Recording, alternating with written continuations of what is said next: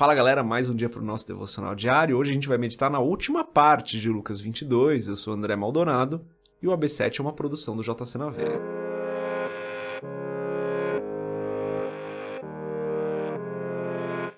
Lucas 22, a partir do versículo 63, diz o seguinte: Os homens que estavam detendo Jesus começaram a zombar dele e a bater nele.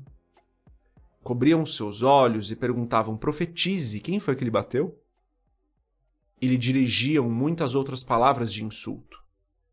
Ao romper do dia, reuniu-se o sinédrio, tanto os chefes dos sacerdotes quanto os mestres da lei, e Jesus foi levado perante eles. Se você é o Cristo, diga-nos, disseram eles. Jesus respondeu: Se eu vos disser, não crereis em mim, e se eu vos perguntar, não me respondereis. Mas de agora em diante o Filho do Homem estará assentado à direita do Deus Todo-Poderoso. Perguntaram-lhe todos: Então você é o Filho de Deus? Vós estáis dizendo que eu sou, respondeu ele. Eles disseram: Por que precisamos de mais testemunhas? Acabamos de ouvir dos próprios lábios dele. Até aqui, até o fim do versículo do capítulo 22. Vamos fazer uma oração aqui, galera. Fechar os nossos olhos, curvar nossa cabeça. Pai, em nome de Jesus, obrigado, Senhor, por mais um dia. O Senhor é santo, o Senhor é bom. Nós nem conseguimos compreender a extensão da tua bondade, Senhor. O Senhor é o Deus que é o amor. O Senhor é o nosso Pai, é o nosso Rei, é o nosso Senhor, é o nosso Criador. O Senhor é o juiz. O Senhor é o Deus Santo. O Senhor é o Deus verdadeiro. Não há outro que esteja além de ti, Senhor. O Senhor é a eternidade, o Senhor conhece a eternidade como um todo.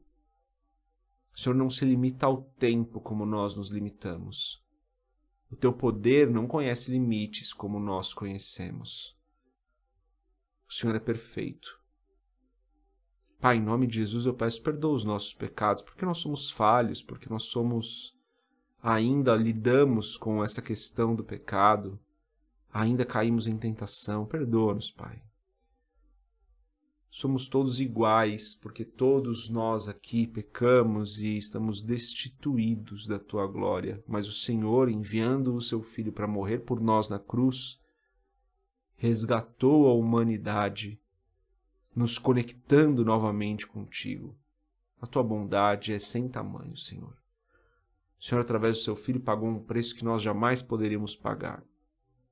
E tudo que nós podemos fazer então é glorificar o teu nome em todo o tempo, entregar as nossas vidas ao Senhor, toda a nossa vida ao Senhor, para que a nossa vida glorifique o teu nome, para que o teu nome seja exaltado.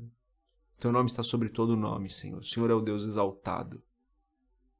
Em nome de Jesus eu peço, Senhor, que o Senhor nos abençoe, nos livrando do mal, não nos deixando cair em tentação, e nos ajudando nas dificuldades do dia, Pai. Abençoa cada pessoa que está ouvindo aqui esse podcast, Senhor. Abençoa cada pessoa que está fazendo esse devocional conosco.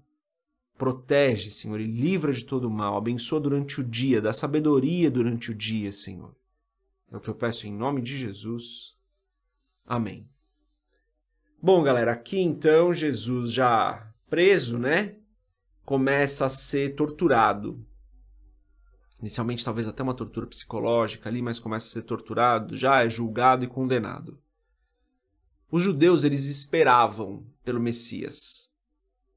Eles esperavam o momento onde a profecia se cumpriria. As, as profecias, as diversas profecias a respeito do Salvador se cumpririam. Cristo, Jesus ali, Jesus, cumpre todos, todas as profecias. Todas as profecias, na verdade, se cumprem nele, na vida dele. Mas os religiosos, os judeus ali religiosos, fariseus, saduceus, os mestres da lei, eles conheciam as profecias, mas não reconheciam que elas se cumpriram em Jesus. Os olhos deles estavam fechados para a realidade de que Cristo, o Filho de Deus, estava ali diante deles. O coração deles estava fechado, os olhos deles estavam fechados. Sabe, galera, acho que essa passagem aqui fala muito conosco, porque nós devemos estar sensíveis ao que Deus está fazendo, sensíveis ao que o Espírito Santo está fazendo.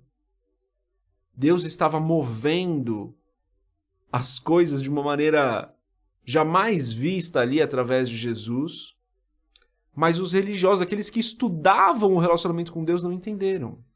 Isso me mostra que nós podemos conhecer a, a, palavra, nós podemos conhecer o que a Bíblia diz, mas se nós não tivermos um relacionamento com o Espírito Santo, um relacionamento com Deus através do Espírito Santo, se nós não tivermos dentro da nossa rotina devocional diária um momento com o Espírito Santo para termos intimidade com Deus, tudo aquilo que a gente aprende vão ser bons conceitos, mas vai ser só letra. Não vai ter vida. E é necessário que a palavra produza vida em nós, mas a palavra só produz vida em nós quando o Espírito Santo se move. Porque se nós ficarmos alheios à ação do Espírito, a palavra é só letra. E não pode ser só letra para nós. Então, aquelas pessoas ali conheciam muito da letra, mas só a letra. A ponto deles ficarem com os corações deles tão fechados para o que Deus estava fazendo que não reconheceram que o Cristo habitava entre eles e que eles estavam crucificando o Filho de Deus. É claro que foi necessário que tudo isso acontecesse, né? Mas olha que situação, né? Os próprios religiosos ali da época, com os corações deles fechados, apesar de conhecerem muito a palavra. É necessário que nós conheçamos a palavra, é necessário que nós tenhamos intimidade com a Bíblia. Ao mesmo tempo, é igualmente necessário que nós busquemos o Espírito, que nós busquemos o Senhor através do Espírito Santo, que nós busquemos ter intimidade com Deus. Eu não estou falando aqui como você faz isso, mas estou falando que é necessário que a gente tenha intimidade com o Senhor. Uma das maneiras de você fazer isso é através de uma vida de oração. É através de realmente todos os dias você buscar ali ao Senhor em oração, em adoração. Então é importante que nós tenhamos a nossa vida diária ali com a palavra e tenhamos a nossa vida diária com o Senhor, em intimidade com o Senhor. Uma mensagem simples, gente, mas é uma mensagem poderosa porque evita que nós caiamos no erro de conhecer muito a palavra, mas de não ter intimidade com Deus e não entender o que Deus está fazendo, como aconteceu com essas pessoas que habitavam junto com Cristo, mas não reconheceram o Cristo. É necessário conhecer fortemente, profundamente a palavra. Eu sou um amante da palavra, galera. Eu amo conhecer a palavra necessário que nós conheçamos a palavra. Mas é igualmente necessário que nós andemos no Espírito, em intimidade com Deus através do Espírito Santo, buscando ao Senhor em oração, buscando ao Senhor nos entregando ali em oração constantemente. A mensagem de hoje é essa, bem simples, mas poderosa para as nossas vidas. Busque a Deus em oração, busque intimidade com o Espírito através da oração.